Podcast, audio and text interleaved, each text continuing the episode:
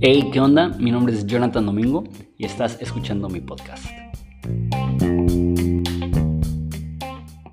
Hey, ¿qué onda? El sexto video eh, viendo preguntas comunes de Génesis 1 al 5 y quizá esa es la pregunta que más, más he escuchado.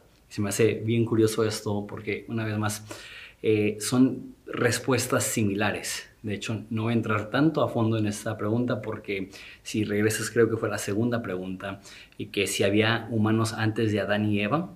Realmente lo que crees acerca de eso va a determinar qué es lo que crees acerca de la esposa de, Caín. Entonces, la pregunta es, si ves Génesis de manera literal, como la creación del hombre eh, y del universo en seis días literales, y que después de eso eh, son expulsados del jardín y Adán y Eva tienen hijos y tienen a Caín y Abel, y Caín mata a Abel, la pregunta es, ¿de dónde salió la esposa de Caín si había tan poquitas personas en la tierra?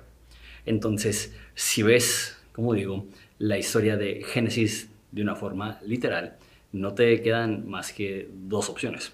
Una opción es que la esposa de Caín fue su hermana. Este, que Adán y Eva no únicamente tuvieron a Caín y Abel, sino que también hubo niñas que tuvieron y este, una de ellas fue la esposa de, de, Caín. Sé que eso suena como terrible porque pues, es incesto, pero una vez más, viéndolo de manera literal, no hay otra opción.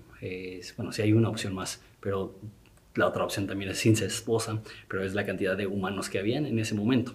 La otra opción es que sus, es su sobrina, que Abel se casó, que Abel se hubiera tenido que casar con su, con su hermana, y que de la hija de Abel, este Caín se casó con su sobrina.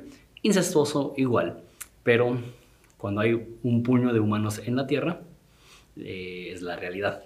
La otra postura es la que ve Génesis como alegoría y ve Génesis no como un recuento histórico tal cual, paso por paso como fue creado el universo, sino eh, metafórico para asuntos eh, cósmicos y de religión y filosofía y quién es Dios.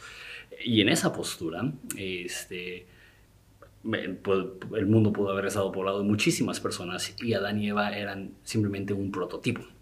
No es una postura que yo tengo, pero es una postura que muchísimas personas tienen y eso resuelve también la tensión de con quién se habría casado Caín.